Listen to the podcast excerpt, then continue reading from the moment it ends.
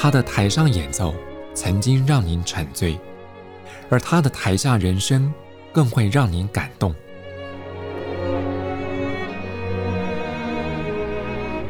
国家交响乐团爱乐实验室 Podcast 名家登场，有生命的音符只为您演出。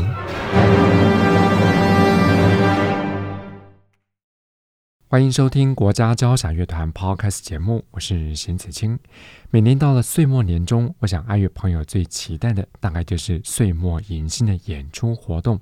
国家交响乐团在今年特别策划两场岁末音乐会，包括有维也纳之夜，还有月光下的华尔兹。光是从音乐会的标题就充满了浓浓的维也纳色彩。在今天节目里，我们就邀访到国内知名的女高音林慈英。来跟各位朋友们先听为快，子英老师你好，Hello，大家好，子清你好。嗯，在这次国家交响乐团安排两场岁末音乐会啊，除了大家熟悉的维也纳圆舞曲之外，还包括了几首经典的轻歌剧。我想对国内喜欢声乐的朋友来讲，比较熟悉就像是 Mozart、Verdi 或者 Puccini 还有华格纳的作品。对，那这个轻歌剧跟我们刚刚提到这几位作曲家的歌剧有什么不同？因为它叫做轻歌剧的原因，就是它是比较轻的歌剧。那最大的不一样是在一般传统的歌剧上面来说，我们都是用唱的，所有的包括对白的内容，像比如说它就是有宣叙调，就是呃像口白这样子是用用唱的。可是，在轻歌剧不一样，轻歌剧的时候都用讲的，然后再唱歌这样子，所以它有点像是我们现代音乐剧的前身。它在整个规模上都轻一点，包括它的主题啊、呃，主题也是比较轻松愉快的，不会说像比如说华格纳就很多很沉重的东西，或普契尼啊很多这个悲剧。那轻歌剧偏是比较偏喜剧方面多一点点这样子。有时候我们看轻歌剧演出的排场啊，其实不下于像那种所谓的大歌剧的场面。对对对。对，因为呃，轻歌剧其实它的来源是来自巴黎啦，就是法国，所以它的舞蹈的部分就很重，就是它场面一定要华丽这样子。嗯、对，哎，所以有时候看到那种像欧芬巴哈的歌剧，一定有康康舞。对对对对对，对。不过歌剧史上在不同的年代会有不同的歌剧呈现形式。嗯，那关于轻歌剧它产生跟盛行的年代又是怎么样的？呃，轻歌剧的话，大概是就是十九世纪才开始大流行，那就是从我刚才讲法国开。开始嘛，哈，那所以这个东西就是因为当然他结就是呃法国巴黎人的那种风土民情就比较轻松一点，比较浪漫一点，所以就开始有这样子的形式。那其实我觉得它跟德国说唱剧也有一点点关系，关系就是它属于比较民间的娱乐，不像一般我们认为以前的歌剧是属于贵族比较有钱的人他才能去看的。那轻歌剧就是比较大家普罗大众都可以欣赏的东西，这样。嗯，就换句话说，它比较雅。俗共赏了，对对对对对，嗯，不像这一次国家交响乐团岁末年终的音乐会排的轻歌剧的曲目，清一色都是来自德语作品，嗯，包括像是小约翰施特劳斯，还有来自匈牙利但定居在维也纳的雷哈尔，尤其是雷哈尔的《风流寡妇》跟《Juditha》。不过这个轻歌剧表面上看起来轻松，就像慈英老师刚刚讲，但实际上演唱起来不见得很容易哦。对，事实上他演唱的难度。并不亚于就是我们传统歌剧，也就是说，他的曲子也都写得很难唱。我记得我那时候唱《风流寡妇》的时候，有几个唱段是非常困难，要特别花时间练习的。包括他的咏叹调，其实也不是很好唱。那他的困难比起传统歌剧来说，我觉得其实是他在戏方面必须要很精彩。因为传统歌剧我们习惯就是说，如果说他是呃题材比较庄严、比较沉重，事实上很多歌手啊，就是包括从以前到现在，也有一些不是说真的那么会演的人，可是他只要一唱出来非常美，大家还是可以接受。嗯嗯、可是轻歌剧因为戏剧的成分很多，因为它要搞笑，它要你知道，他要让大家开心，所以你如果戏不够灵活的话，就会看起来很呆，就不好看这样子。哎、嗯欸，所以这个轻歌剧对演唱者来讲，其实在演技方面是很大考验。对对对对。哎、嗯，刚慈英老师提到说演出《风流寡妇》啊，要不请您聊聊这次演出《风流寡妇》的经验。哦，那一次非常有趣，因为那一次我们的呃台词是中文的。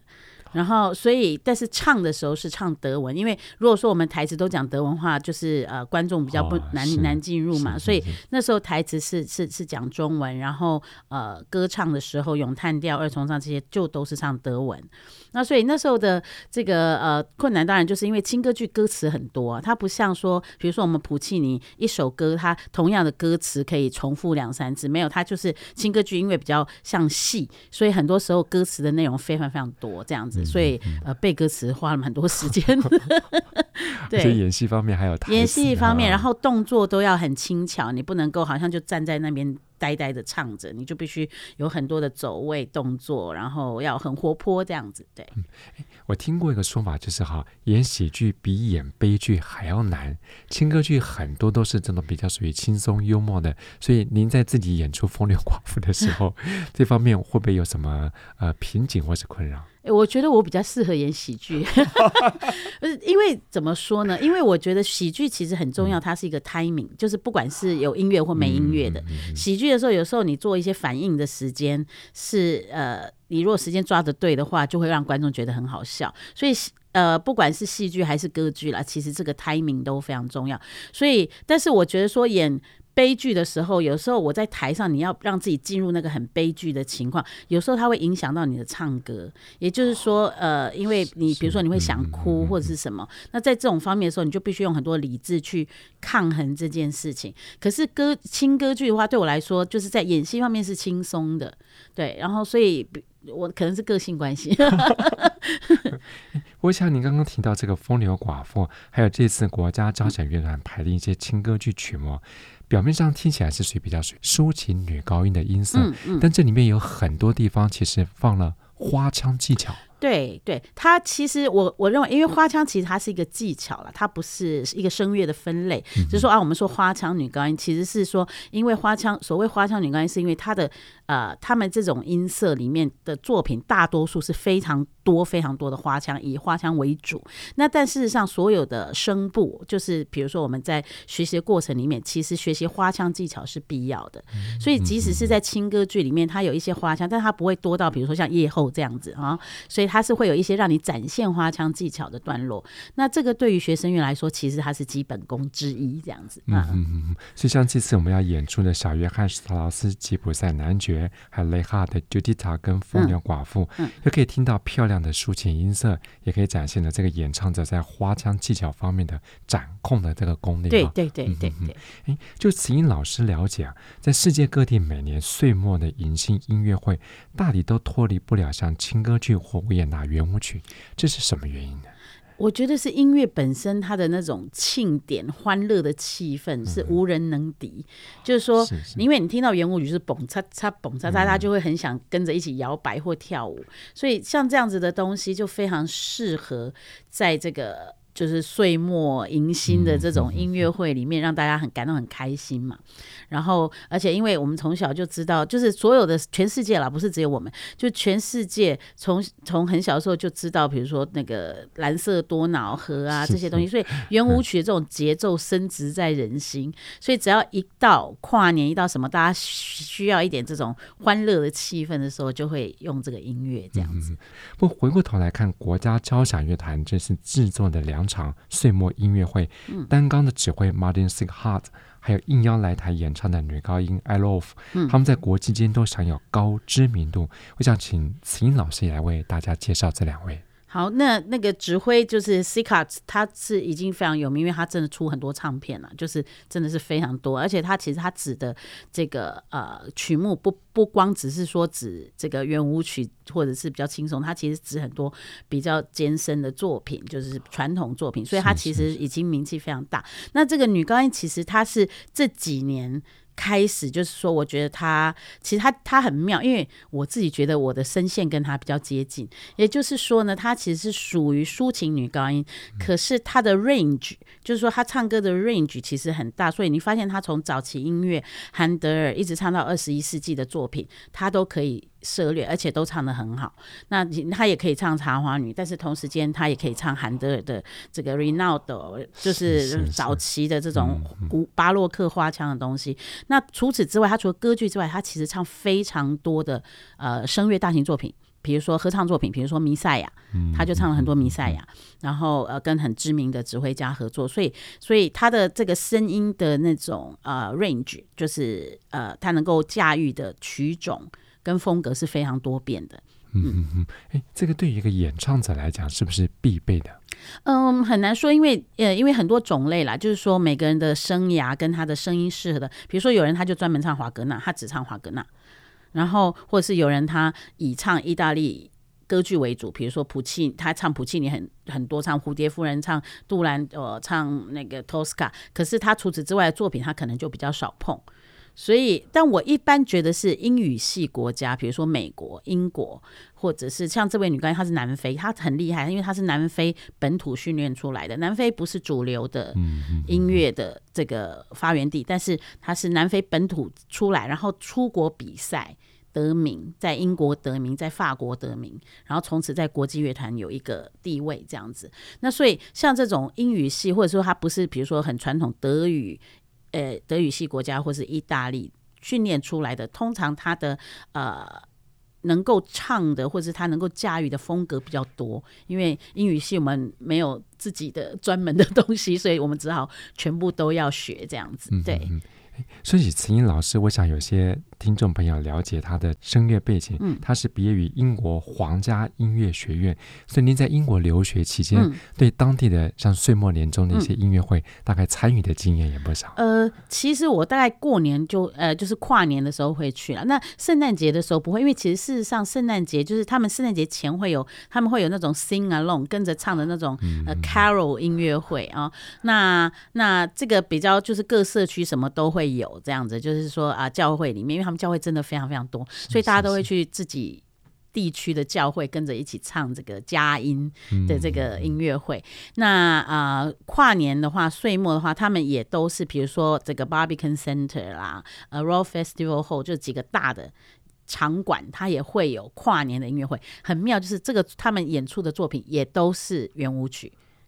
也都是维也纳的圆舞曲，小约翰史特劳斯、雷哈尔这些东西，他们很喜欢波卡圆舞曲，嗯，所以就是就是，我记得我听了好好多场波卡圆舞曲这样子，对对。哎，讲到岁末年终的演出哈，其实有一部作品，慈英老师过去也跟国家交响乐团合作过，这几乎也成了全世界一个不成文的习俗，就是会演出贝多芬的第九交响曲。对，贝九，贝九，嗯。大概现在是全世界在日本最爱演贝酒吧？听说日本贝酒就是到处就是遍地开花这样子。但我我 我真的觉得贝酒很适合作为一个年的结束跟开始了，新年的开始，因为它有点像是就是大家团结起来，你知道，我们又过了一年，然后明年我们又重新开始，很有很有力量的一个曲子。我认为贝酒是很有力量的曲子，对对对。我们刚刚聊到韩德尔这个作曲家，他在西元十八世纪的时候从德国到英国去定居，在那个时候的英国的音乐市场，其实人们好像对于戏剧、对于音乐，尤其是对宗教音乐，好像是相当投入。对，因为其实，在音乐方面，单指音乐方面，其实那个时候的英国自己的音乐，其实没有像欧陆欧陆的音乐那么风行。嗯、那所以说，事实上，韩德尔是第一个把意大利歌剧的这个风格带到英国去，然后受到非常非常大的欢迎。那韩德尔是一个很聪明的作曲家，所以他在那个地方的时候呢，他就发现，哎，英国人对于这个宗教音乐跟节庆音乐非常执迷，然后所以，对对对。所以，所以他就是呃。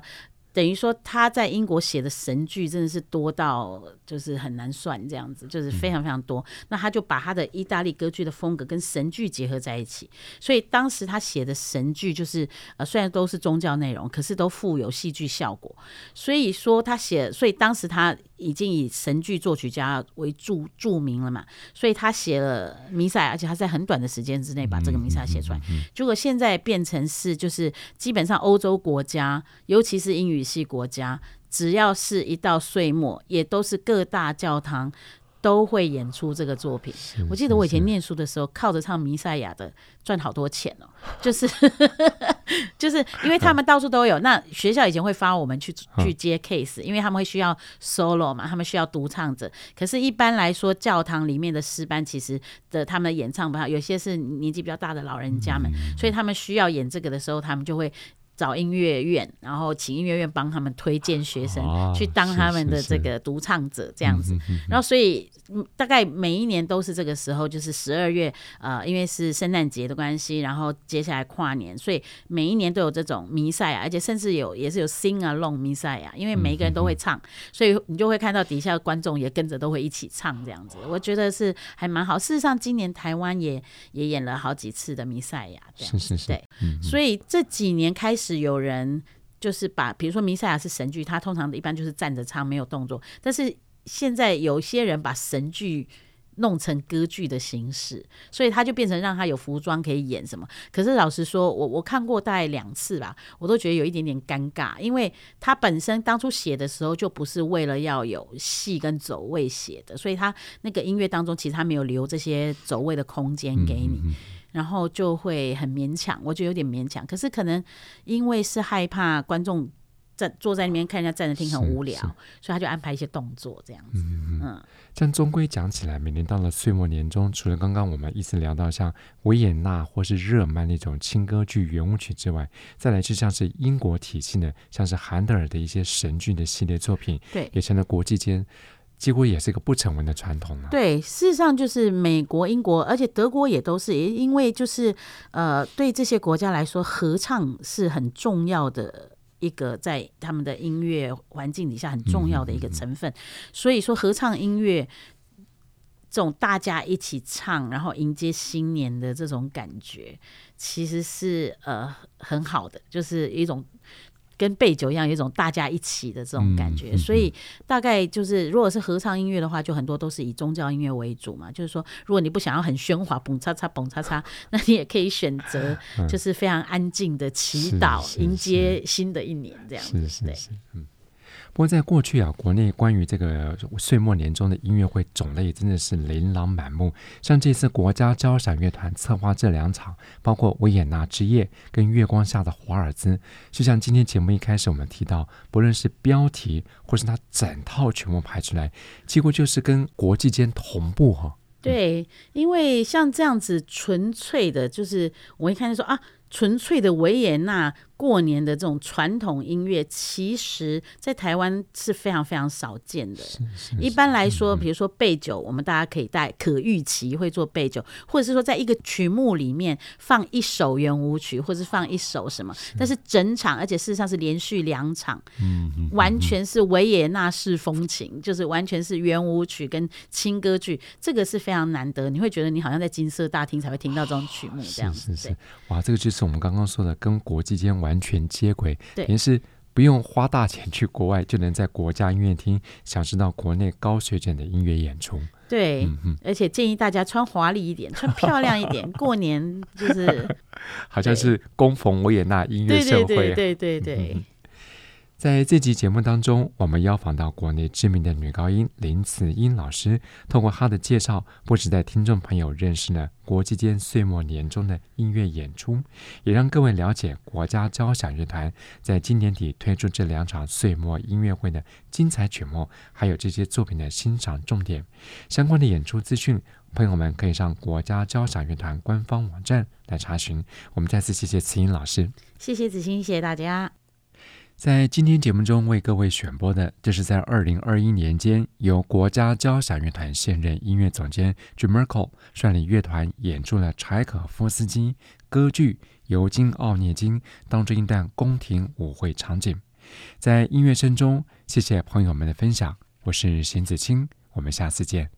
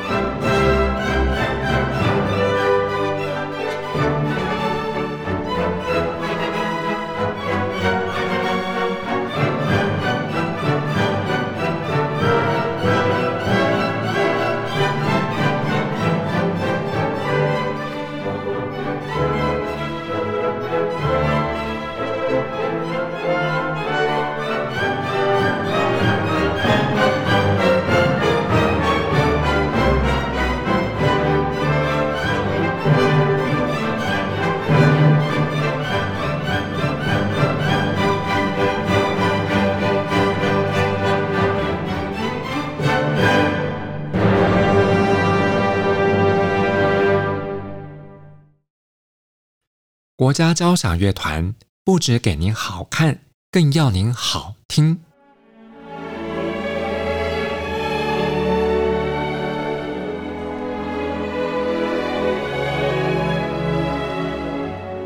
国家交响乐团独家精彩实况，原创 Podcast 节目，舒缓音乐，友善贴心，诚意十足。爱乐实验室 App 温馨登场，请上 App Store 或 Google Play 搜寻“爱乐实验室”。